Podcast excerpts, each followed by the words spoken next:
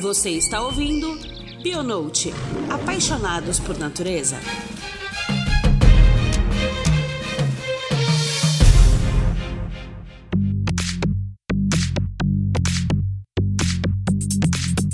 Olá, queridos ouvintes, bem-vindos a mais um Bionote. Estamos chegando no nosso. no meio do ano, mais do meio do ano, né? Já passou. 19 episódio, o sétimo dessa segunda temporada. E hoje nós vamos continuar nossa série falando um pouco sobre as profissões da área de biólogo. E hoje, para ilustrar a profissão de mastrozoólogo, nós temos aqui a Cláudia Guimarães, mais conhecida como Cacau. Hoje ninguém vai chamar ela de Cláudia, né?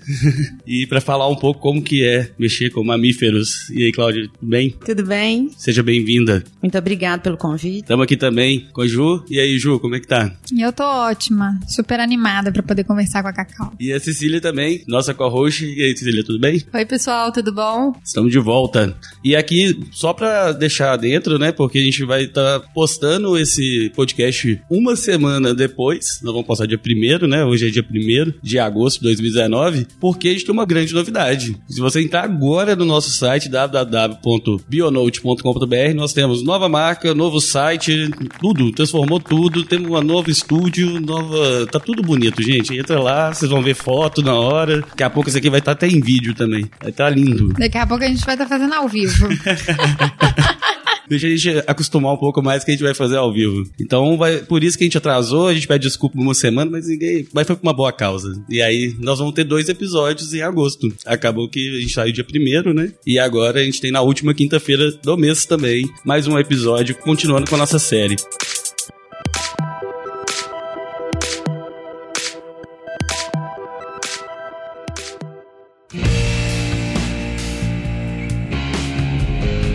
Mas vamos lá, vamos, agora que já damos essa introdução, pedimos desculpa pelo processo. Cacau, antes de entrar no, no assunto, antes de falar um pouco sobre como é trabalhar com mamíferos, eu queria saber um pouco de você, você apresentar, apresente para os nossos ouvintes, fale um pouco de como é a sua história e como você chegou até aqui. Então, eu sou bióloga, trabalho com mamíferos desde a graduação. Eu estudei na PUC, formei na PUC e durante a graduação eu fui estagiária do museu, que ainda não era o museu que é hoje, né? Ele era um, um espaço super improvisado, assim, que tinha algumas coleções, o início de algumas coleções, e nesse período eu fui estagiária da coleção de mamíferos especificamente. Do Museu Nacional da. No, no do Museu, Museu de, Ciências, Ciências Naturais. Naturais da PUC, é. Desculpa, detalhe importante, né? é, e aí, logo depois que eu terminei a graduação, eu tive a oportunidade de trabalhar com a Muriquis que são os macacos, na verdade é o maior primata brasileiro, né, das Américas especificamente. E eu coletei os dados do meu mestrado com essa espécie. E aí, depois disso, terminada a coleta de dados, eu fui fazer o curso de mestrado no Pará. Lá eu tive a oportunidade também de trabalhar com primatas na Amazônia, num projeto do meu orientador, que foi uma experiência fenomenal. E quando voltei, comecei a dar aula. Acaba que desde o mestrado que eu tenho trabalhado muito com docência, né, na docência, na academia e consultoria ambiental. Mais recentemente, eu fui contratada pelo Museu de Ciências Naturais, né, da PUC, onde eu era estagiária, e hoje eu sou curadora da coleção de mamíferos lá do museu da PUC. E você dá aula também na PUC? Não, dou aula na UNA atualmente. Ah, legal. É todo mundo é da PUC aqui, a gente... E, e assim, por que, que você escolheu biologia? Então, Pergunta difícil, sei, né? É... Olha eu fazendo pergunta. É, seu... me colocando assim. Então, na verdade, eu sempre gostei. Sempre gostei de bicho. Eu acho que eu seria ou, ou veterinária ou bióloga. Sempre tive uma tendência forte para a área da biologia mesmo. Cheguei até a vacilar um pouco, pensar em medicina, mas. Vacilar. mas a biologia me pegou e eu acho que assim, foi a melhor escolha, foi a escolha bem feita e a escolha que, eu acho que se eu fizesse qualquer outra coisa eu não ia ser feliz como eu sou hoje na biologia. Ai, que bom. essa paixão pelo, do biólogo, assim, todos que a gente traz aqui, todo mundo é muito apaixonado, impressionante. É. é. Eu acho que é muito difícil, assim, quem não. Tem que ser, né? A gente tá provando. Quem não é apaixonado não fica na área, né? Acaba que vai. Exatamente. Pra outra área, assim. Ou desiste tipo... no meio do curso. É. É bem difícil. Não fica mais ou menos. Ainda é mais, muito difícil. Ainda mais pelos perrengues das, da gente ouvir nas profissões que é só perrengue, só perrengue, só perrengue. Aí fala, é, realmente tem que, tem que ser muito apaixonado, mas é muito. E é muito peculiar, né? É peculiar. Mas é bem legal também. Eu, eu, vejo assim, é claro que a gente vai contando os perrengues, no final a gente vai contar perrengue sempre, né? Sempre tem perrengue. Todo mas, mundo tem um. É, mas no final eu acho, eu acho legal porque quando a gente, a gente foca só no perrengue porque é engraçado, né? Porque a gente não fala, mas tem muita coisa legal, muita coisa divertida fazer do processo. Bom, vou falar um pouco então o que que essa é uma mastozoóloga. Como que é trabalhar com mamíferos de médio e grande porte, né? O que, o que seria o desenvolver do trabalho com esses animais? Então, até seguindo um pouco aqui, falando da área acadêmica e da área de consultoria ambiental, acaba que tem uma diferença básica, assim, no que, que nas oportunidades que surgem no mercado de trabalho. Então, eu tô atuando nas duas áreas, né? Atualmente, considerando a área mais acadêmica, eu percebo que, assim, a gente tem hoje uma lacuna considerável na área de mastozoologia com relação a sistemática e taxonomia. E principalmente considerando mamíferos de médio e grande porte. Por quê? Primeiro pelo fato de serem animais que normalmente as pessoas não capturam, né, para tentar resolver problemas de classificação e identificação. Dá exemplos assim de quem são os então, médios é, e grandes, isso é, né? Isso é importante, né? Então, os mamíferos de médio e grande porte, existe uma separação em relação ao grupo dos mamíferos de uma forma geral, né, dividindo em três subgrupos, digamos assim, que seriam os pequenos mamíferos não voadores, que são os roedores e marsupiais, né? Marsupiais, os gambazinhos, são bons representantes. Os pequenos mamíferos voadores, que são os morcegos, e os mamíferos de médio e grande porte. Então, isso é mais uma separação funcional, até pra, porque são, são animais de hábitos muito diferentes, muito diversos, então a gente separa porque acaba havendo uma certa especialização para cada um desses grupos.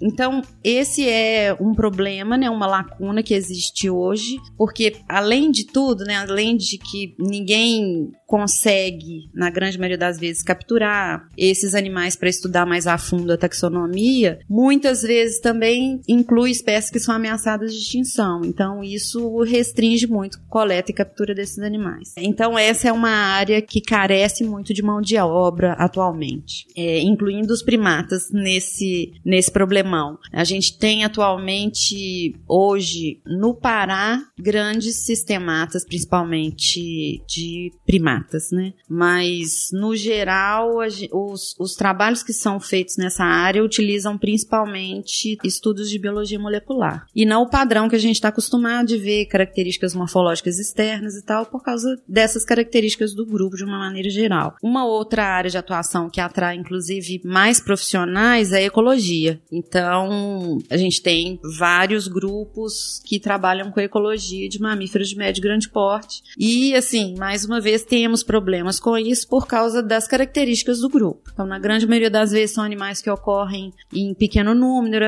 baixa densidade populacional, são difíceis de se acompanhar, porque a grande maioria tem hábito noturno. Então, aí entram as novas tecnologias e os, as metodologias que ajudam nesse tipo de estudo. Tem evoluído também essas metodologias? Tem? Muito.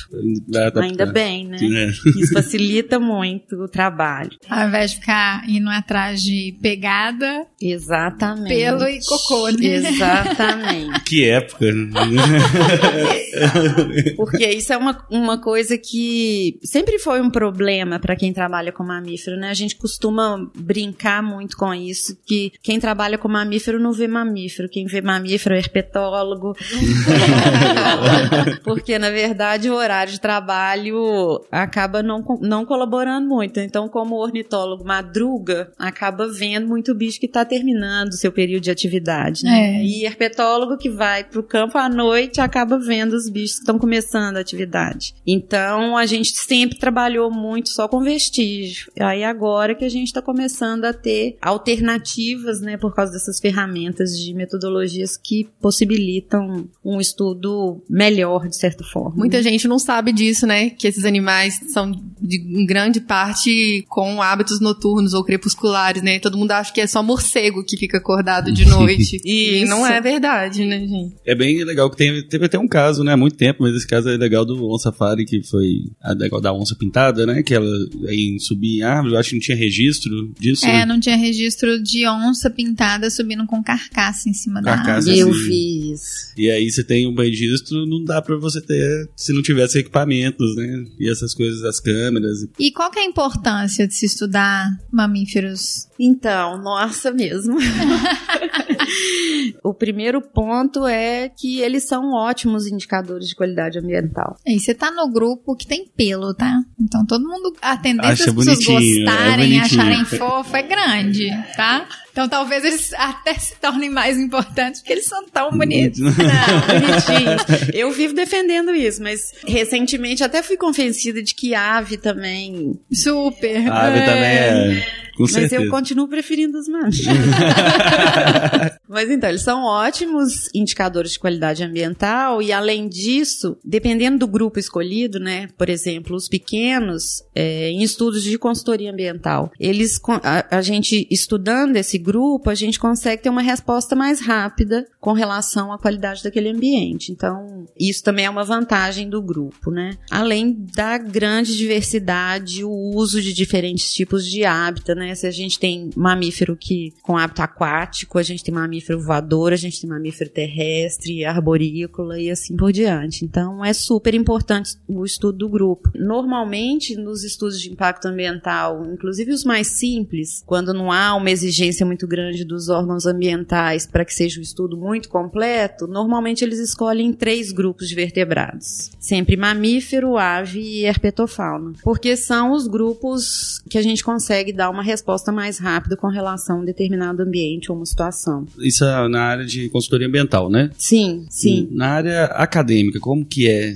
esse, como é que, como é que é essa importância do estudo para a criação de metodologia também? Eu trabalho nessa área acadêmica também, como funciona, que a gente falou muito Só geral muito da, da da consultoria. consultoria. Uhum. Então, até usando o exemplo da coleção, né? Eu falei do problema de mão de obra, de sistemática e taxonomia, que eu acho que é importante a gente ressaltar, e mesmo porque muita gente não entende a importância efetiva de uma coleção científica. Eu acho que é importante a gente falar disso, né? Eu adoro receber visitas de leigos lá na coleção para poder mostrar para as pessoas mesmo o tanto que isso é importante. É, que não é pra ficar condenando que, né, os exemplares tão, estavam, Exato. que estão ali foram mortos, que isso é um absurdo, como que você fala que você gosta dos animais, sendo que você mata eles. Exatamente.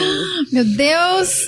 Eu, inclusive, fiz uma coisa que eu sempre falei que eu não ia fazer, principalmente o Museu da PUC já teve um caso de incêndio lá também, né? E na parte expositiva, eu nunca permiti que colocassem espécimes da coleção. Mas aí, graças a Deus, nesse incêndio, nada da coleção foi afetado, não, mas a gente tinha alguns exemplares da coleção na exposição. Só que recentemente, até percebendo que as pessoas não entendem muito bem a necessidade da existência de coleções científicas e falta de incentivo, recurso, É e aí isso. dá pra falar disso Vai- aqui vai durante horas. Eu montei uma exposição lá no museu, tá na área de visitação, só com exemplares da coleção. Inclusive, dando um foco maior aos de médio e grande porte, que são os que chamam muita atenção. Então, a gente tem lobo, uma pele que parece um tapetinho de onça pintada, que foi uma doação de apreensão do Ibama. E eu ressalto nessa exposição, assim, 100% dos mamíferos de médio e grande porte que estão lá são da coleção e eles são provenientes de atropelamento em estrada. Então é uma forma da gente aproveitar esse material que normalmente seria viraria descarte, né? é, ou uma pizza na, na estrada, asfalto, ou é. então alimento de algum bicho que estiver passando ali na hora, É, né? Ubu, né? Essas coisas. E assim, é muito importante, inclusive com os de médio e grande porte, porque a gente, como a gente falou dos hábitos desses animais, né, que são mais crípticos, digamos assim, né? Hábito noturno, poucos indivíduos. Existem poucos estudos de dieta, né, pela dificuldade de acompanhamento, etc. Então,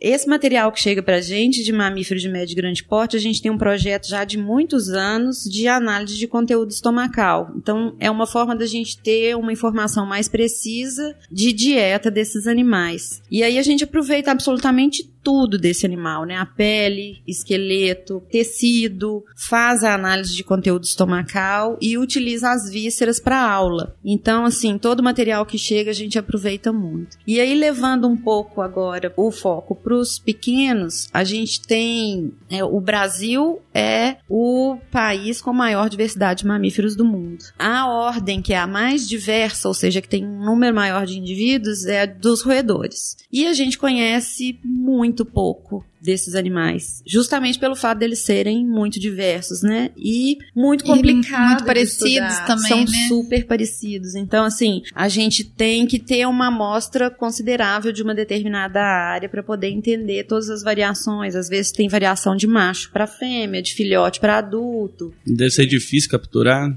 os roedores. Na não verdade, é, ou não? não, não. Não? Não, assim, existe um método que a gente utiliza que é o padrão que é a armadilha, né? Armadilha de gancho ou tomahawk, a sherma. Faz todo sentido. Eu fiquei imaginando o povo correndo atrás do mamífero, né? Não. Lógico que não, né? Lógico que não, né? Graças a Deus. Imagina, mas eu tenho é. uns casos interessantes de captura de uns bichos, porque assim, o que que acontece? Essas são de as metodologias... que te dão dentada e fogem. Essas são as metodologias padrão, assim, né? Mas o que a gente usa para atrair os bichos são iscas. Então, às vezes, o bicho é muito, tem uma dieta muito específica, por exemplo. Tem um, um, uma cuíca d'água que ela é piscívora, o bicho é piscívoro. Então, a gente coloca na, na, na armadilha uma isca que não atrai esse bicho. Apesar de usar sardinha, óleo sardinha e tal. Então, tem alguns casos específicos assim, mas a grande maioria a gente consegue capturar por essas técnicas usuais. E aí, só a título de de exemplo mesmo, a gente tem os marsupiais lá na coleção, que é uma cuíca pequenininha, que é conhecido como cuíca de três listras, que recentemente a gente recebeu uma pesquisadora que ficou impressionada com a amostra que a gente tinha. A gente tem uma amostra considerável desses bichos. E aí ela veio e descobriu que, na verdade, ela tinha. Existiam descritas 12 espécies, e aí com a revisão dela, do grupo, né? Desse grupo de monodelfis, o gênero. Ah, eu ia até perguntar se era o Adidas. É, o objetivo mesmo principal dela era essa cuíca de três listras. E aí eram descritas 15 espécies, na verdade. E aí ela fez uma revisão e passou para 17 espécies, mas três, na verdade, ela viu que se tratavam de uma espécie só, que era identificada como três. Então, esse exemplo das três listras é o seguinte: normalmente o macho adulto mais velho ele perde essas listras, que são super características, assim, bem marcadas e tal. Nas costas, ele perde, né? então fica só uma manchinha sutil e ele começa a ficar muito alaranjado. Então, os primeiros pesquisadores começaram, identificaram como uma espécie diferente. Então, com um caso parecido com esse, várias ela viu que na verdade não eram espécies diferentes, mas uma só, e outras ela conseguiu identificar como novas espécies. Então aumentou para 17, mesmo tirando 3. Então, isso é um exemplo claro, eu acho, de, da importância de coleção científica, da importância do número de exemplares de cada localidade, né? um número razoável, porque muita gente não entende. E assim, o impacto, por exemplo, da gente coletar um, um exemplar de uma espécie dessa num determinado local é praticamente zero, considerado a taxa reprodutiva desses bichos e um empreendimento que seja a construção de uma rodovia, uma hidrelétrica, ou seja. Até porque se você não tiver conhecimento das espécies, como Exatamente. que você vai Exato. fazer as pessoas entenderem que ela tem que ser protegida? E que ela existe, né? É, ela existe. É. é, que existe uma frase, assim, que todo mundo utiliza muito e que é, que é real, né? Não tem jeito, não tem jeito da gente preservar ou conservar qualquer coisa sem conhecer. É, faz todo sentido. É, a gente só preserva aquilo que a gente conhece, né? E aí, assim, nessa, nesse grupo também, a gente vê assim, que tem diferenças de condições de financiamento de projeto, essas coisas assim, para os grupos, né? E mamífero sai na frente, né? Falou herpetóloga, né? Eu, é, eu falo assim. Ficou, quem ficou, trabalha ficou com sentido. peixe e quem trabalha com mamífero, geralmente são os projetos que têm uma condição maior de fomento, assim, em virtude do tipo de estudo que consegue ser desenvolvido, né? É maior que, os, que as outras áreas, não que seja o suficiente, né? Exatamente. Mas assim, a gente até brinca, assim, né? Porque quando tem pelo todo mundo gosta. Mas realmente a área de masto tem mais incentivo, principalmente quando se, se trata de médios e grandes, né? A gente tem exemplos de grandes projetos de conservação de grandes mamíferos que hum, são justificáveis até pelo próprio patamar que ele tá dentro da, do sistema ecológico como um todo, né? De serem, alguns são predadores de topo de cadeia, são reguladores também e tudo mais. Fala um pouquinho pra gente disso. Então, é, isso até eu não falei, né? Essa é uma grande importância dos mamíferos mesmo, né? Então, eles estão desde a base da cadeia alimentar até o topo da cadeia alimentar. Então, seja como reguladores de presa ou funcionando como presas. Um dos problemas também que a gente tem hoje, né, aí mais uma vez falando de sistemática e taxonomia, é que muitas vezes os pesquisadores utilizam esse recurso para manter a classificação em categorias de ameaça de uma determinada espécie. Então, que é o caso da onça parda. Né? A onça parda ela tem uma distribuição gigantesca e são reconhecidas três subespécies. Então, assim, os pesquisadores preferem manter a categoria de subespécie nesse sentido, porque você consegue diferenciar as categorias de ameaça. Então, assim, aqui, vamos supor que aqui no Brasil a gente tenha duas subespécies, sendo que uma, que é a que ocorre centro, sudeste e sul do Brasil, está mais ameaçada do que a espécie que ocorre na floresta amazônica. E isso se repete com os primatas. Então, tem muitos primatas que, que ainda são identificados como subespécie. E aí, dependendo da categoria de ameaça que esses animais estão incluídos,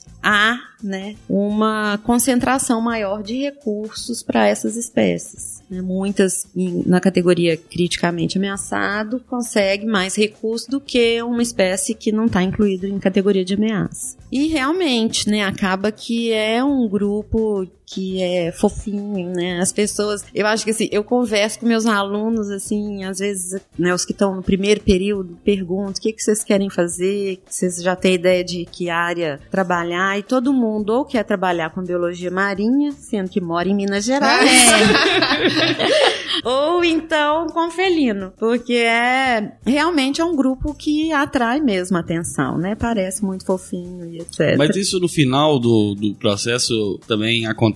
Por exemplo, hoje você tem mais profissionais de, na, na, na parte mas- mastozoólogos do que outras áreas, herpetólogos, etc. Isso também no final da, da graduação acaba refletindo no mercado de trabalho? Acaba que mistura, né? Alguns têm... mistura e na verdade eu acho que depende muito até das oportunidades que o estudante tem ao longo da graduação. Eu acho que quando, né, porque é, é assim, é uma área super diversa, né? A biologia você tem milhões de vertentes e áreas de atuação e aí eu acredito também que a própria universidade, muitas vezes a gente acaba tendo uma tendência nas diferentes universidades para determinadas áreas. A PUC, por exemplo, sempre teve uma tendência maior para a área de zoologia, com professores e profissionais que são ótimos referências, assim, em cada uma das áreas, e aí acaba que se o aluno tem a oportunidade de trabalhar com o outro, acaba tendendo a ir para essa área. Eu acho que está um pouco mais equilibrado. Pode ser que até mais tempo atrás a gente tivesse mais masólogo mesmo, assim. Mas eu acho que hoje está bem equilibrado isso. Não, é bom. Eu perguntei porque no primeiro período tudo bem, né? Todo mundo entra achando que é uma coisa e vai ser outra, né? Todo mundo. como- imagina que o biólogo é igual na minha área. Todo mundo entra na minha área de tecnologia, entra, acha que vai mexer no Facebook e Twitter o dia inteiro, né? e aí no final não é. Então, uma, E aí descobre que um desenvolvedor é outra coisa. eu acho que o biólogo também entra achando que vai curtir o campo, vai curtir a floresta, vai ficar acampado lá bonitinho, depois ele descobre que é outra coisa, né? Aí vai pro, pela que tem que saber bioquímica, que tem que saber. É, que tem que sujar no pé, tem que pisar, tem que ficar catando o negócio, tem que carregar 40 quilos de equipamento pra baixo e pra cima, e, e essas Nossa, coisinhas. ainda mais essas armadilhas de pequeno. Eu fico Jesus imaginando amado. isso. Eu, eu- eu parece que eu trabalhei na, na log durante tantos anos, porque fui até buscar armadilhas em tal lugar, mas eu fiquei, aquelas armadilhas são muito pesadas, muito São, e pesadas. elas são. São. Nossa E você tem que levar pra pegar. Eu fico imaginando os pequenos, pra você pegar uma quantidade de- diversificada, você tem que levar muita armadilha. Não é pouquinho, porque você vai pegar vários iguais, né? Aí você vai ter que soltar. Não, esse aqui eu já tenho. Eu imaginei isso. Então, nossa, isso é muito complexo. vamos chegar lá, vamos chegar lá. Vamos lá. Dentro dessa, dessa área de mamíferos é, relacionada à consultoria, é, como que é a atuação do mastozoólogo na, na consultoria ambiental? Então, até por essa divisão do grupo, né? Também depende do objetivo do trabalho, do tipo de estudo que o órgão ambiental solicita, mas normalmente, assim, o melhor dos mundos seria a participação de três equipes diferentes. Uma equipe para trabalhar com os pequenos, uma equipe para trabalhar com os médios e outra equipe para trabalhar com morcego. Nem sempre é isso que acontece, mas na maioria das vezes a gente tem pelo menos uma equipe que vai trabalhar só com pequenos, né, mais é, de forma mais efetiva e aproveitar se houver um tempo livre para trabalhar com vestígios dos médios e grandes. E macaco entra onde nisso? Ah, então. Na verdade, quando é um estudo mais específico, aí é uma equipe para médios e grandes, aí utiliza armadilha fotográfica, faz a buscativa e playback. É uma das formas mais eficientes, assim, de amostragem de primar. Playback porque os macacos vocalizam também, Ah, não é, os anfíbios e aves. Exatamente. E, na verdade, a maioria das espécies é, é bem territorialista, então, se você emite a vocalização do animal, ele tem uma tendência forte a responder para defender o território. Então, a gente utiliza e é um método que é bem eficiente para inventário mesmo de primatas. E macacos são, assim, pelo que eu entendi, eles não estão nem nos pequenos, nem no médio, nem nos grandes. Assim, teoricamente, eles estão numa classificação separada só deles ali. Não, não, na verdade, eles estão incluídos nos médios e grandes. Ah, entendi. É, mas assim, é uma, uma, uma separação mais funcional mesmo, né? Tanto que para pequenos a gente considera assim, ah, mamíferos, roedores e marsupiais de até 2 quilos. Só que a gente tem gambá de 3. É, é. Acontece, né? Uhum. E a gente chama de médios e grandes, inclui os primatas, mas tem mico que pesa 200 gramas, É, 300 por isso eu gramas. imaginei isso. né? Os micos tem todas. É, aí mas tem muriqui isso, que pesa jeito. 12. É, os, os morcegos, por exemplo, estão o quê? Estão hum, pequenos. São pequenos voadores. pequenos voadores. Aí essa separação facilita um pouco, né? Porque tem os pequenos voadores e os pequenos não voadores. Entendi. Uma coisa que eu acho que é interessante falar é que essa é uma área do mercado de trabalho do biólogo que absorve muito, né? Até mais do que a academia, né? Mesmo porque normalmente os, os profissionais recém-formados, eles demoram um pouco a se colocar no mercado, né? Naturalmente, qualquer área, mas é, acaba sendo uma, uma área que absorve bem. Mesmo a pessoa não tendo muita experiência, porque aí ela pode começar com trabalhos de consultoria mais generalistas, assim, tipo resgate de fauna e etc., até estar mais especializado numa determinada área. né? Pra montar um relatório, pra fazer alguma coisa É, mais é, específica. aí já exige mais, né? Bem mais. E quais são os atributos, assim, pra você se tornar um mastozoólogo? Ah, pois é, isso aí, essa, essa pergunta é interessante. Além de paciência. Além de fazer. Essa pergunta é interessante. E aí, assim, bom, para se tornar um maçozoólogo, você tem que ser especialista naquela área. Então, isso você consegue com experiência na área, obviamente. Eu tenho vários alunos que eram estagiários lá da coleção e que decidiram continuar na área, mas assim, não, não foi só o fato deles serem estagiários que os tornou maçólogo. Claro, né? correr lá atrás. E aí eles começaram assim, vai para campo acompanhando alguém num trabalho de, de pesquisa, né, num trabalho de mestrado, doutorado, que a gente sempre precisa de ajuda para carregar as armadilhas. Precisa- ó, uma, uma característica começa precisa ser forte. Fazer isso pro Precisa outro forte, forte, pra carregar a precisa ser armadilha. forte. E outra coisa, assim, né? Até né, é uma situação meio chata, mas normalmente, até por questões de segurança, é im- importante que a gente tenha alguém junto, mas de preferência um homem, né? Até pela questão de, de segurança mesmo em campo. E Mas eu digo pra segurança ajudar pelos de. Segurança. Não, não, Não, os bichinhos problema não é tem o- problema nenhum com os É, bichinhos. o- é, tem um É. mamífero de duas, Uma- de duas pernas. Primata humano. Ah, é um bípede. Isso é um problema, assim.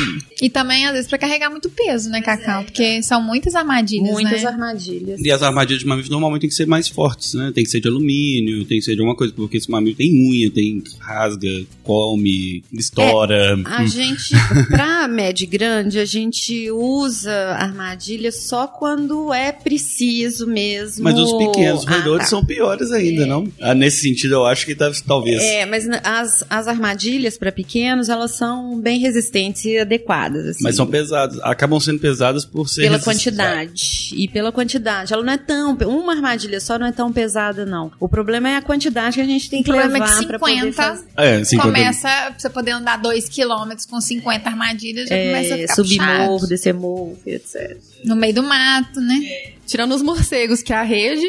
É a rede de neblina, mas tem os da que, do bastão. tem as hastes. Não, né? então As tudo, é- hastes. tudo é pesado. O- As hastes são piores, aquele trem gigante que você tem que levar e né, sem jeito de carregar. Nossa, fica parecendo que você tem uma espada. Ah, não, não tem É, espada. mas tem as armadilhas que são grandonas, né? Pros mamíferos, mas é, são situações muito específicas, É, né? às vezes é quando precisa de, de capturar e, e translocar e tal. Eu usei poucas vezes, assim. Eu usei para primata, para captura de primata, que estava numa área isolada, que precisava ser translocado. E uma vez na, numa consultoria que o pessoal queria capturar lobo, porque tinha um projeto específico para lobo. Mas a gente não conseguiu capturar, não. E qual que é o, o horário, as- bom, pra quem tá ouvindo, né, que se, inter, pra se interessar pela área, é, qual que é, o- qual que é o- a rotina no campo, né? Um dia você acorda cedo, você dorme tarde, como é que é o horário que você sai, como é que monta? É aquele, nós conversamos, ah, tem gente que acorda de madrugada, tem outros que são só de noite, como é que é o, o- a- no caso para mamíferos? Depende também, né? É, depende do grupo, né? Por isso que eu falei que o melhor dos mundos eram ter, ter três equipes, porque aí poderia ter uma para cada grupo de mamífero. Mas basicamente, precisa, a gente precisa estar cedo em campo, não tão cedo quanto ornitólogos, mas, né, para pequenos. Primeiro, porque tem que percorrer todas as armadilhas, muitas vezes a gente pega o animal, toma várias medidas, então isso demanda tempo. Então, se você tiver muitas armadilhas num ambiente de cerrado, por exemplo, corre o risco do animal estar morto na hora que você chegar. Entendi. E vai sol, a pina, etc. Para um animal que tem hábito noturno, então é, é complicado. Então, Então, assim, vocês instalam a armadilha, por exemplo, no final da tarde, e aí deixa, por exemplo, para captura de, de mamíferos tem hábito noturno. Aí instalaria no final da tarde e de manhã, olha as armadilhas. É tipo isso, pra ele não ficar um dia inteiro, se você colocasse talvez de manhã. Isso. Normalmente, assim, para pequenos mamíferos, normalmente o que se propõe, né, na maioria dos trabalhos, o que se faz são pelo menos cinco noites de captura ou quatro noites de captura. Então, você instala as armadilhas num dia, aí no dia seguinte, pela manhã, você vai percorrer todas as armadilhas para poder fazer a triagem lá, a identificação, essas medidas que eu falei. Entendi. E no último dia recolhe as armadilhas e tal. Para mamíferos de médio e grande porte, o ideal é que se vá muito cedo, tipo junto com o ornitólogo, e que ou então que fique até o final do- da tarde, assim, início da noite. Mas os primatas estão nesse, nesse grupo, então acaba que os primatas têm hábito diurno, então a gente tem, pelo menos aqui, né? A gente só tem primata de hábito diurno. Então tem que ir durante o dia. Então, assim, as metodologias que a gente utiliza ajudam muito nesse processo. Mas, de certa forma, é praticamente o dia todo de trabalho. Com os morcegos. É à aí- noite também. Noite. Mas você instala as armadilhas mais no final da tarde, até para não capturar ave, né? E mas pode acontecer, por exemplo, as aves né, que têm hábito noturno. Então, deixa as armadilhas instaladas durante a- as, as redes, né? Abertas durante a noite, mas uma das metodologias que se usa também para morcego é verificação de abrigo. Então, normalmente se faz isso durante o dia e usa pulsar para capturar os animais que vão estar tá em, em alguma área, alguma caverna, ou até em residência mesmo, né, sótons de, de casa. Enfim. Não dorme, é, né? Mas que não dorme, vai não, do, começa de manhã não. e vai até a madrugada. E assim, falei aqui de várias ferramentas que a gente utiliza para poder facilitar o trabalho, mas por exemplo, meu trabalho com os macacos, como a gente, eu trabalhava com comportamento. Então, para não ter nenhuma alteração no comportamento normal do animal, ele não pode ter nenhuma marcação, ele não pode ter rádio transmissor. Então, meu chefe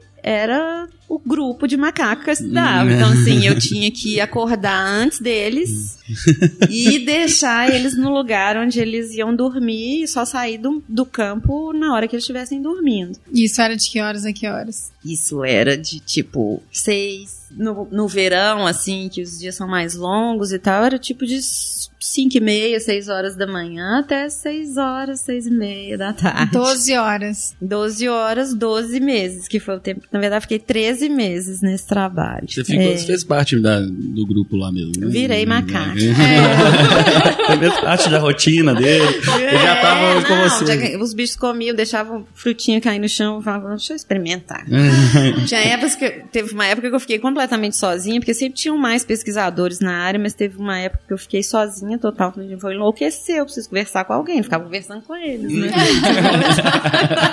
e eles acostumaram com vocês, com a sua presença? Então, com isso é, isso é um dos requisitos para estudar comportamento de macaco, né? Eles têm que estar habituados com a presença da gente, assim, porque se eles ficarem assustados, eles não vão exibir o comportamento normal. Então, uma parte do tempo do, da pesquisa tem que ser dedicada a isso. Os animais têm que ser habituados. No caso do lugar que eu estudei, lá já tem mais de 35 anos de pesquisas assim ininterruptas com o grupo. Né? A população é grande lá. E aí eles já estão super acostumados. E é uma RPPN que era, na época que eu estudei, era ainda uma fazenda que o dono da fazenda decidiu preservar a área por causa dos macacos. Tinha estrada que cortava a área de mata, então eles estavam acostumados não só com os pesquisadores, mas com funcionários da fazenda, com veículo e tal. O que é bom e ruim, né? Mas é uma agora é uma unidade de conservação, né? uma RPPN que não tem mais risco. Mesmo porque o pessoal lá viu, né, o dono da fazenda especificamente, ele gostava muito dos macacos, então eles preservaram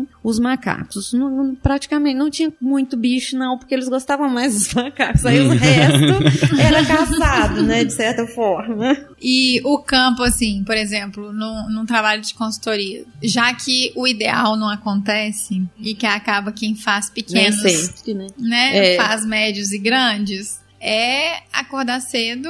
Acordar cedo. E ficar até de noite. Ficar até de noite. Então não tem nem café da manhã, não, nem almoço. Não. Dá para pegar talvez uma janta no hotel. Uma frutinha do macaco. É, dá pra pegar uma janta, dá pra pegar uma janta. É, o ideal é isso, né? Até para não perder tempo. Tendo que, na grande maioria das vezes, a gente tem que se deslocar para poder chegar no lugar que tenha como almoçar e voltar. Esse tempo é precioso, então a gente acaba ficando. Assim. E tem algum cuidado, assim, específico? Tipo, porque mamífero sente muito cheiro, né? Não vai de perfume pro campo, né? Porque, né?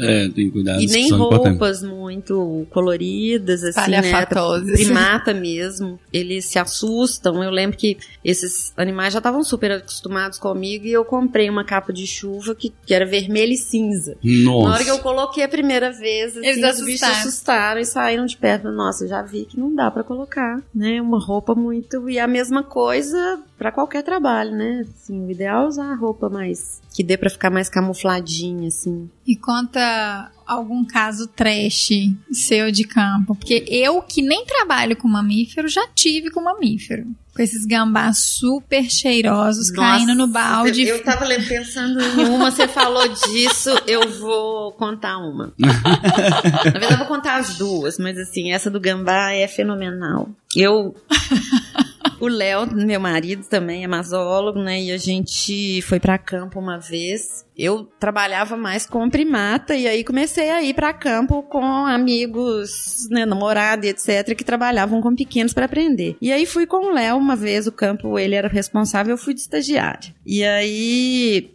ele todo metódico, ele para medir cauda de gambá, ele media com uma trena, usava uma folhinha assim, de árvore e colocava próximo ao ânus do bicho, assim, para não ter problema, e esticava a trena. E a trilha era longe do carro e tal, a gente e ele gostava de levar uma dessas garrafas térmicas grandes, então a gente não carregava, porque é mais um trombolho para levar, né? Então ia percorrer a trilha sem levar nem água. Aí tá lá, beleza, eu segurando o bicho e ele colocou a folhinha e foi medir com a trena. Na hora que ele esticou a trena, a trena soltou, soltou e puxou e a folhinha. Um tec no bicho. E eu, sabe, aquela coisa assim de pessoa prestando atenção e olhando a pessoa trabalhar, assim, com a boca meio aberta, sem falar nada. Aconteceu isso mesmo. E o bicho fez xixi e cocô ao mesmo tempo. Então, assim, entrou no nariz, na boca, no rosto. Nossa! E fede muito, gente. Todo mundo acha que gambá fede, né? Não, não fede tanto. O que fede são as fezes dele. Ele tem uma glândula perianal, assim, que é uma forma de até de marcar território. Mas eu achei que eu ia morrer. Eu falei, se eu não morrer Nossa, por que desespero, uma, uma gente. doença grave, assim, vocês, eu falei com ele, você vai avisar o que, que pode ter acontecido, né? Se ninguém souber o que, tá acontecendo. Do que, que eu morri de nojo. Depois disso, eu nunca mais peguei gambá, assim. Toda vez que cai gambá na armadilha, eu falo com o estagiário. Sei que vai pegar, sei que vai medir, sei que vai Não quero mais, nunca mais. Foi trauma, assim, pro resto da vida. Essa foi. Fico imaginando o cheiro no carro, né, velho? Todo mundo. Não, Não, encher é. em você pra sempre, gente. Não, o e até chegar não, E eu não tinha saliva, porque era um lugar super quente, assim, norte de Minas, Nossa. sabe? E o que, que eu tentei ficar cusp... Morreu de rir da minha cara, né? E eu tentando cuspir, não tinha nem saliva pra cuspir. Gente, não, não inexplicável. Um gambá, eu tenho trauma de gambá. É, uma outra barra pesada, assim, bom, com os muriquis também é a mesma coisa, porque junto com o meu trabalho de pesquisa, eu coletava fezes dos macacos, porque era o projeto carro-chefe, assim, lá da, da área. Tô falando que quem trabalha com mamífero fica mexendo com cocô. Ah, é? Cocô. Eu falo que cocô é vida, porque cocô dá muita informação pra gente, né? A gente consegue muita informação com a análise de fezes, assim. Isso é muito legal mesmo. Mas a pesquisadora responsável pelo projeto trabalhava com a análise hormonal dos macacos. Então, como isso aconteceu há muito tempo atrás, não tinha muito recurso para fazer isso que não fosse análise das fezes. Então a gente tinha que coletar cocô dos macacos diariamente. Então, assim, a gente aprendeu a identificar cada um dos indivíduos, mas assim, eu chegou no final do, do projeto, do meio pro final, eu já conhecia a bundinha. De tanto que eu ficava olhando pra esperar o bicho fazer cocô, porque eu tinha que coletar E haja pescoço, né? Haja pescoço. E aí, assim, durante várias vezes a coleta era tipo na gente, né? Cai no ombro, cai na cabeça e beleza. Mas uma vez que foi meio traumático, assim, é essa oportunidade que eu tive de trabalhar na Amazônia, né? Muito legal, inclusive foi uma oportunidade de vida, assim, uma experiência de vida. Como eu fui fazer o mestrado no Pará, usando os dados que eu já tinha coletado com os macacos, eu pude trabalhar lá com meu orientador num projeto de pesquisa em Santarém. Morei em Alter do Chão, essas coisas que biólogo consegue, né?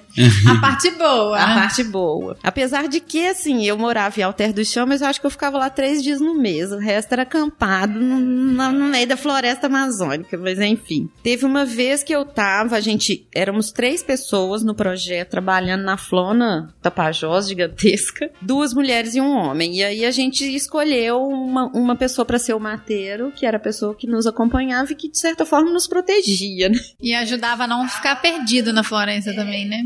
É, a gente, na verdade, era censo, a gente fazia censo e percorria uma trilha já bem Conhecida, marcadinha, assim, é. Mas perigo, né? De, de várias. Né, vários tipos de, de riscos diferentes. Era um negócio impressionante, assim, tipo, eu ficava acampada no quintal da casa do cara que era meu mateiro. A gente tinha uma caminhonete, aí a equipe se dividia, ficava cada um num canto. O povo tinha um lugar que a gente ficava que era assim, era acampamento mesmo, literalmente com barraca e tudo. É, o cara chegava, me deixava lá com quatro galões de 20 litros de água. Pra sobreviver, se morresse, acontecesse alguma coisa, no dia que ele viesse buscar, porque buscava sete dias depois, já já tava fedendo, né? Mas numa dessas, num desses censos, né, que a gente percorria essas trilhas, apareceu um bando gigantesco de queixada. Nossa. E as árvores gigantescas. E sem jeito, de, assim, sem ter o que fazer, né? Eu comecei a ouvir o clec, clec, clec, falei, putz, grilo. Aí falei com o cara, o que que eu faço? Ele falou, sobe na árvore. Como? Aí a sorte é que tinha uma, uma árvore grande, com um tronco alto, que tinha caído no meio da trilha. Eu subi e consegui subir numa outra maior. Mas os bichos ficaram muito tempo embaixo, Rodeando. assim, rodeando a gente. E é, é, de, é de enlouquecer, assim.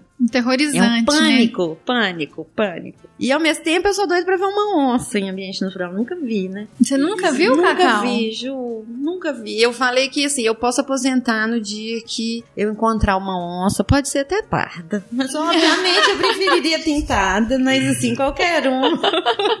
não vou ser muito exi- exigente, não. E baleia. Baleia eu já matei minha vontade. Baleia eu já vi. Mas onça eu nunca vi. Meu sonho de consumo. Mesmo? Mesmo. Você já viu, Ju? Umas quatro vezes. Como digo, o, o Paquito, né? Que ele veio no último episódio e falou assim: a onça é linda que você vê. O problema é quando ela vai embora. É na hora que você, é na hora que você perde ela de vista, esse, é, o problema. Na hora que você vê é maravilhoso. Isso na hora é que ela foi embora, Deve aí. dar um medão. É, quando ela vai embora, ela- você sabe que ela tá te vendo, mas você não tá vendo ela. Aí que é o problema. E teve alguma experiência, assim, maravilhosa que você teve no campo, que você virou e falou assim, nossa, gente, eu escolhi a coisa certa, isso aqui é a melhor coisa do mundo. Ai, várias vezes, né? Uma delas foi essa. Tá vendo? Ainda bem que as baleias. coisas boas superam, né? Os cocôs de gambá. Ah, é, não, as baleias foi um negócio surreal, assim, na minha vida. Tinha uma amiga que tava terminando o doutorado dela com baleia jubarte, lá em Abrolhos, e ela vivia convidando a gente pra ir e tal. Aí ela falou, ó, tô, tá quase acabando, vocês, quem quiser vir, vem. Eu falei, ah, eu vou. E fui. E assim, ficamos 20 dias no barco só indo atrás de baleia. E assim. Maravilhoso. Primeira, eu não sei, não mergulho com cilindro nem nada, né? Só apneia. E eu lembro da primeira vez que eu mergulhei, assim, e ouvi a vocalização, eu quase me afoguei. de tanta emoção, assim, né? Chorei mesmo, que é muito emocionante, negócio maravilhoso. E de uma fêmea com filhote passando perto do barco, assim, é a coisa mais maravilhosa. E nesse período lá na Amazônia, eu acho que eu vi muita coisa, assim, Muito bicho maravilhoso, muito, né? muito. Menos os felinos, mas eu vi muito, muito bicho. É muito Você bicho. ficou quanto- morando quanto tempo lá na Amazônia? Lá em Santarém foram seis meses. E assim, uma da- um dos lugares que a gente ficava era uma antiga área de extração de petróleo e abandonada, que virou uma base do Ibama. E assim, o negócio era impressionante. Era uma, um galpãozão grande que parecia uma jaulinha, toda cercadinha assim, com de madeira, é, aberto para poder ventilar, muito quente, com alguns containers na extremi- extremidade assim, e o pessoal dormia nas redes, né? Coisa de parar e tal. E aí a primeira vez que eu cheguei, fiquei curiosa, falei, gente, o que que é isso, né? Por que que tem essa cerca? Ah, por causa das onças. Falei, yes, Agora, ver. agora Nunca eu vi. vejo. No início eu fiquei meio assim, falei, não, que medo, né? O povo, a gente que fica. Aqui a gente fica no lugar que deveria, né? A gente preso. O povo deve ter achado ótimo, né? Deve ter até pedido pra você não ir embora, porque no tempo que você ficou lá não apareceu nenhuma onça. Pois é. Eles se Pé sentiram frio, seguros. pé frio demais. Mas é, uma outra coisa, assim, nesse, nessa época que foi fenomenal, foi. Eu tava fazendo censo e, e percebi uma sombra gigantesca, assim, no chão. Quando eu olho pra cima, uma arpia. E. E era uma trilha que a gente passava no Igarapé, assim. Então, as árvores do Igarapé ficavam meio que na, na direção. Ficavam, tinha um dossel mais baixinho, mais fácil da gente, da gente ver, assim, né, os bichos. E aí ela pousou nessa árvore do Igarapé e eu fiquei horas Só olhando. admirando. assim. Agradecendo, né? E, e quieta, né? Admirando quieta, pra você não espantar. Foi lindo demais. E fiquei um tempão, e aí, aí falei, agora eu não posso, né? Eu preciso, porque tem tempo pra percorrer a trilha. Então, agora eu preciso continuar. E aí comecei a andar. Na hora que eu comecei a andar, ela voou e caiu uma pena. Ah, eu tenho essa pena até hoje. assim, uma coisa. Nossa, A maravilhosa. arpia tem o quê? Um Quase dois, quase dois metros? Não, tem, Ela chega isso tudo. tem um metro e pouquinho de envergadura de asa, assim. Mas de altura também ela é grande, né? Ela é grande, ela é grande. Mas não chega a um, um metro, não. Mas é bonito demais. É né? lindo. Não, Nossa. maravilhosa. Tá doido.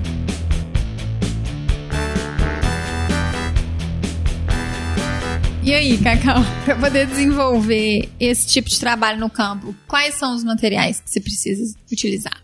Então, vários, né? As armadilhas. Vamos dos essenciais, né? Prim- É, para pequenos mamíferos, as armadilhas, né, as armadilhas de gancho, tomahawk, Sherman, pitfall, né, que aí a gente pode usar de forma consorciada, assim, com equipes da herpetofauna. Pitfall é uma metodologia que a tradução disso, né, seria é, armadilha de interceptação e queda, que funciona com a instalação de um balde no substrato e ele fica com a boca aberta na superfície e que tem uma lona que ajuda a direcionar o animal quando ele bate nessa lona, ele tende a seguir junto a essa lona e uma hora ele vai cair no balde. Então, essa é uma metodologia que dá para ser usada também para pequenos, né? Não é uma metodologia seletiva, a gente não precisa usar isca, diferente das armadilhas, né? Que precisa da utilização de iscas. Então, para pequenos seriam essas. Algumas espécies, na verdade, não são, não é possível, né, de se capturar por essas técnicas usuais. Então, em alguns casos, a gente precisa, inclusive, utilizar arma de fogo, principalmente para espécies arborícolas, como os ratos de espinho, por exemplo, que são raros em coleção e difíceis de se capturar pelas técnicas usuais. E aí muita gente fica assustada, assim, né? Nossa, arma de fogo, mas é porque justamente a necessidade de se conhecer, né? Um determinado grupo. Para os mamíferos de médio e grande porte, quando a metodologia é buscativa, o que a gente precisa é de boa vontade, pernas, mas uma metodologia que é fenomenal e que tem sido amplamente utilizada não só para mamífero, mas para outros grupos, para inclusive estudos de densidade populacional, né, ecologia, comportamento, são as armadilhas fotográficas, que são, é, assim, essa foi uma tecnologia que ajudou demais no estudo do maçoólogo, que trabalha com média grande. Vocês têm, né, as, as Bushnell, Uhum. é, que são fenomenais. Eu lembro que assim, a primeira vez que trabalhei com armadilha fotográfica era ainda analógica, com filme. Com filme. E a gente tinha que ficar torcendo pra não passar nenhum cachorro nem nada, pra não acabar com as 36 poses. Milhões de pilhas. Pesada pra caramba. Nossa senhora. Então, assim, isso é. E viva a tecnologia, né? Porque isso ajuda demais. É, no caso né, de necessidade, a gente pode utilizar também as armadilhas para captura, mas dependendo, por exemplo, macacos, às vezes é mais Binóculo, viável, binóculo, binóculo demais. Os colares também, né? Os colares, quando, quando né, normalmente quando se captura para poder fazer translo- translocação, a gente tem que, que colocar o rádio colar no animal para conseguir acompanhar depois, fazer o monitoramento depois. Vou fazer uma pergunta. É uma curiosidade, na verdade. Já teve problema com isso que eu lembro de uma vez com um cliente que trabalhava com assistência aqui e o cliente mandou uma câmera que estava toda modificada, falando que foram macacos. Ele, ele colocou em cima do. ele colocou em cima do, da, da árvore, né? Pra poder pegar ali vídeos do comportamento, etc. Só que os macacos eles curtiram, gostaram, mexeram nela, tiraram da árvore, jogaram, levaram. Você é, macaco prego, né? é, Né? Com certeza. É. mexeu. Tem, inclusive, muita gente que tem estudado comportamento de macaco prego com armadilha fotográfica, né? Esses bichos são fenomenais. Inclusive, tem caso de rádio colar com macaco prego, que o colar é um tipo um cinto, assim, com. E ele tira. com- e ele tira um, tirou do outro, assim. Eles Um tiveram que tirou do colocar outro. com ribite, sabe? Fechar o, Chega aqui que eu te ajudo. Bicho é fenomenal. Então pode acontecer, né? Muitas vezes as pessoas usam também isca para atrair, né? Não é assim, depende do objetivo do trabalho, mas tem gente que usa isca, então fica com a mão suja, com cheiro e aí vai mexendo na armadilha e É acaba verdade. Ajuda, e, né? é, Atrai mais, atrai, né? atrai. O fato do mamífero é impressionante, né? E para os morcegos, né? Para os morcegos, as redes de neblina e pulsar, né? No caso de, de busca em Busca. abrigo. Uhum. São, basicamente são essas as. Chip, essas coisas chipadas, assim, não faz parte do processo. É mais Ou é o colar, ou como é que o tipo de No monitoramento? básico, assim, é porque depende do objetivo do estudo. É, Entendi. Chip normalmente é uma metodologia que é usada para identificar indivíduos, mas é muito eficiente para cativeiro, Entendi. porque na verdade você tem que estar perto para poder tentar identificar o chip e aí identificar o animal. O rádio colar ele acaba sendo uma alternativa bem adequada para essa situação, porque você pode regular o, o rádio colar com uma frequência diferente, então você consegue identificar os indivíduos pela recepção da frequência. Entendi. Legal. É uma forma de você conseguir diferenciar os indivíduos do grupo. Então, Cacau, é, a gente já falou muito agora- até agora, né, de como que é o trabalho em campo, de qual que é a rotina do biólogo. E eu queria te perguntar agora qual que é a importância de desenvolver um trabalho de qualidade na sua área, né, com a mastozoologia, e quais são as possíveis consequências de um trabalho mal feito, né, com pobreza de dados, enfim, como que isso pode impactar, enfim, no- nos resultados, no, no- no próprio meio ambiente, no próprio bem-estar dos, dos, dos animais. Então, essa pergunta é ótima, né? Na verdade, eu acho que em qualquer área, não só para biólogo, não só para zoólogo, né? Mas qualquer área, é, o trabalho de qualidade ele é essencial. Inclusive, trabalho de pesquisa, né? Os dados têm que ser confiáveis, os dados têm que ser coletados de maneira sistemática, correta, etc. Então, todo profissional tem que ter uma postura ética profissional adequada. As consequências de um trabalho mal feito podem ser irreversíveis, né? De diversas formas, né? Não só como consequência para o próprio ambiente,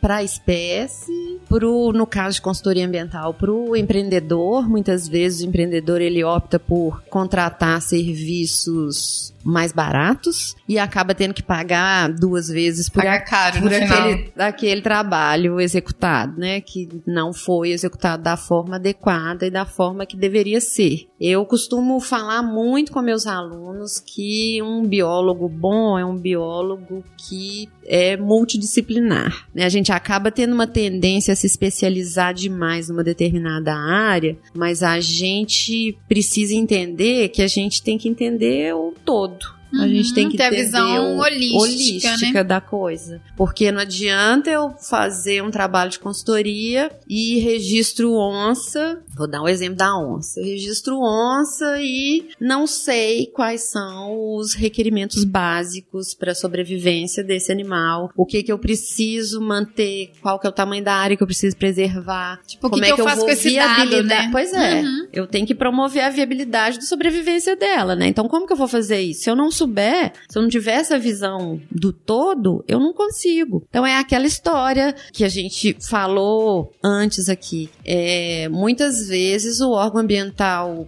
ele solicita uma análise, uma determinada análise que não vai dizer muito sobre aquele trabalho. Um exemplo típico disso é a solicitação sempre de elaboração de uma curva do coletor. O que, que é isso? É um gráfico que a gente mensura o número de espécies registradas ao longo do tempo. Então, à medida que vai aumentando o esforço de amostragem, você tem uma chance maior de registrar mais espécies. Chega num ponto que essa curva, né, dependendo do tempo de trabalho, ela começa a estabilizar. Ok, né? Ótimo. Você consegue ter uma noção se você já está com uma amostra razoável daquele ambiente, daquela área, naquele período de tempo de amostragem. Só que muitas vezes a gente tem duas campanhas de campo num trabalho de consultoria ambiental. Uma na seca, uma na chuva, no máximo, que é a exigência do órgão ambiental. E isso não vai me dizer nada. Eu não vou conseguir pouco, né? estabilização dessa curva nunca nessas duas campanhas. Então, normalmente, o que o profissional que está fazendo isso vai falar é o seguinte: eu preciso de mais três anos de, de amostragem para eu poder, para essa curva se estabilizar. Ninguém nunca vai dar isso, né? Pois nunca vai dar, e na verdade, às vezes é um vício, entendeu? Assim, a pessoa vai falar sempre que precisa, Precisa de uma de mais amostra tempo. maior, mas sem analisar quais são as características, qual que é a qualidade daquele ambiente, porque às vezes ele está mostrando um pasto. Essa curva, né, ela pode estabilizar rápido, mas aquela área já é uma área completamente degradada que não vai adiantar nada eu aumentar meu, meu esforço ali, entendeu? Até mesmo que se for fazer uma supressão que seja ali, né? Exatamente. Porque às vezes nem precisa suprimir nada, É. né? Mas assim, isso eu acho que é realmente um trabalho de qualidade. Então, assim, a gente saber interpretar os resultados que a gente obtém, né? Porque muitas vezes também pode ser até um trabalho bom, um um profissional bom, mas que não entende os dados que ele tem em mãos. Justamente por não ter essa visão do todo, essa visão holística. Eu preciso entender, principalmente nos estudos de consultoria ambiental, porque não adianta, né? Não adianta a gente levantar a bandeirinha xiita de que não pode mexer aqui, né? Isso aqui é uma área intocada. Não, eu acho que assim, a gente tem a oportunidade de fazer um trabalho de qualidade, de propor estratégias para mitigar um determinado impacto e a gente tem que aproveitar isso da melhor forma possível. Então é essencial que a gente consiga é, fazer trabalho de qualidade. Isso é bem legal, assim, é, é meio que unânime essa, essa linha de discussão. A gente já estamos já no terceiro, quarto episódio que tá indo nessa série sobre o- as profissões do biólogo. E toda vez que chega nessa pergunta, é uma pergunta que todo mundo repete e com palavras diferentes, mas que tem o mesmo sentido. É a mesma coisa, assim, trazer essa qualidade para poder fazer uma, evolu- uma evolução sem que tenha grandes impactos e fazer usar o dinheiro com recursos do projeto pro lado certo, né? É. Que às vezes é utilizado o né? recurso em outros lugares que não que Não vão gastando. resposta. É. É, só gastando. E aí todo mundo reclama que não tem dinheiro, mas também muita gente gasta sem precisar, né? Então, É, Às vezes faz um esforço demais pra uma coisa que não, não é tão necessária, ao invés de investir mais tempo, mais dinheiro, né? Sim, Pra, de fato, desenvolver um trabalho que vai te dar alguma resposta, né? com certeza. É, até usando assim, né, mais uma vez lá puxando sardinha para minha lata para defender a história de, da importância de coleções científicas, né? Muitas vezes é extremamente questionável projetos de translocação de fauna. Então eu vou ter uma hidrelétrica, vou, vou encher a área inteira do reservatório e vai muita gente, vai morrer ali, né? A primeira coisa que é recomendação é tirar esses animais de lá e levar para um outro lugar. Então assim, normalmente para que isso um estudo fosse- prévio dessa área que, ia esses falar. bichos vão ser translocados, Isso né? pode até ser uma coisa eficiente desde que eu conheça todo o entorno daquele local. Então, assim, estudos de longo prazo, antes, durante e depois, para eu poder saber o que está sendo eficiente ali ou não. Porque o que acontece na maioria dos casos é que a gente tira uns animais daqui e leva para lá, achando que está fazendo uma maravilha, mas você- você desestabiliza completamente a harmonia do funcionamento daquela determinada O bicho não tem área. nem comida no outro lugar. Exatamente, vai aumentar a competição. Às vezes eu levo um bicho doente, então É. eu transmito doença e posso acabar com, sei lá, todos os animais que existem ali, que existiam naquele lugar ali antes, né? Então. E que depois não tem um acompanhamento também do que, que acontece, né? Pois é, na grande maioria das vezes não. Você não tem informação prévia e depois que você transloca, você também não sabe mais o que, que vai acontecer ali, ponto. Você só chucha os bichos É lá. bom só pra fazer a propaganda que salvou o peixe, né? Exatamente. Exatamente. Só a propaganda. E aí, muitas vezes é melhor até levar para coleção. Né? De certa forma, você tem um registro histórico do que, que existia ali naquela área. Sim. Do que, que foi perdido, pelo menos. né? É, isso faz parte desse trabalho de Vira qualidade. melhor também, virar né? pesquisa, né, do que perder, igual a gente tava comentando. Com certeza, é o que a gente faz com os atropelados, né? Então a gente aproveita, é, é assim, pelo menos dá um fim mais digno, né, para esses animais, né, de certa forma, se dá um, se tem um aproveitamento científico efetivo. E qual que é a sua visão futura em relação à profissão de quem trabalha com mamíferos no Brasil? Então, Pode ser sincera, tá? Eu sei. É muito difícil, assim. Inclusive, eu, agora eu ando até um pouco mais otimista. Mas eu estava mais pessimista há um tempinho atrás. Assim, era difícil eu conseguir dar aula e deixar meus alunos estimulados e felizes e encorajados para continuar na área, sabe? Mas Ultimamente eu tenho estado mais otimista. O mercado melhorou pra gente recentemente, né? Assim, não da forma que a gente gostaria, mas Ah, teve uma porquês, aquecida. né? Sim, teve uma aquecida recente, mas eu tenho muita confiança na profissão do biólogo, justamente por essas questões que a gente falou aqui, de desenvolvimento econômico e sustentabilidade. Nós somos o profissional adequado para que isso aconteça da forma correta. Exatamente. né? Então, eu, eu tenho fé. Quem está capacitado para fazer essa Tem que estar análise, né? capacitado. Vamos tem que estar capacitar, capacitado. gente. Vamos todo mundo se capacitar, ficar melhor. Então, eu acredito, eu acredito. Que bom. Cacau, eu gostaria de agradecer muito a presença aqui no Bionoite. Foi muito legal a discussão. Acho que a gente tem uma. Muito mais, né? Dá pra discutir bastante. Ainda mais mamífero. não- É, já dá são bonitinhos, né? Já tem, já, já- Mamífero é bonitinho, né, Ju? Aí a gente pode discutir Tem mais. pelo, né, tem gente? pelo. Tem pelo. Pelos glândulas mamárias. Eu costumo começar a aula de mamífero falando assim, gente, vocês agora vão estudar o suprassumo da evolução. Ah. Porque é demais, né, gente? É demais, é demais.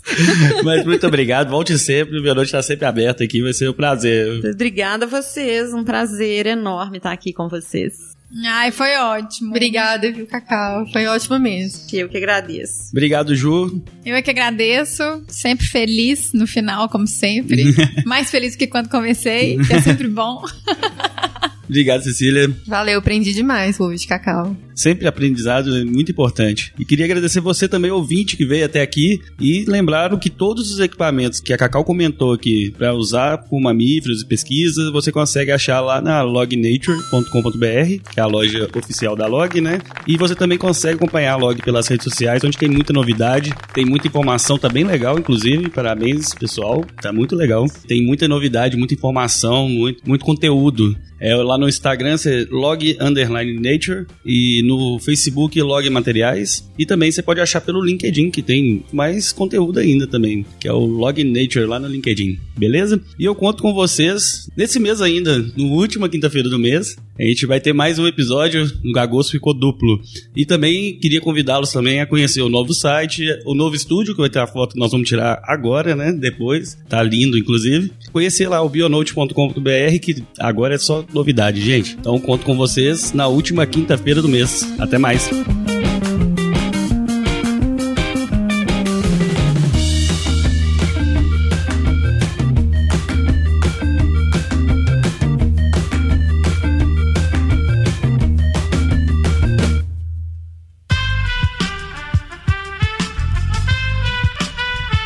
Este podcast foi editado por Aerolitos Edição Inteligente.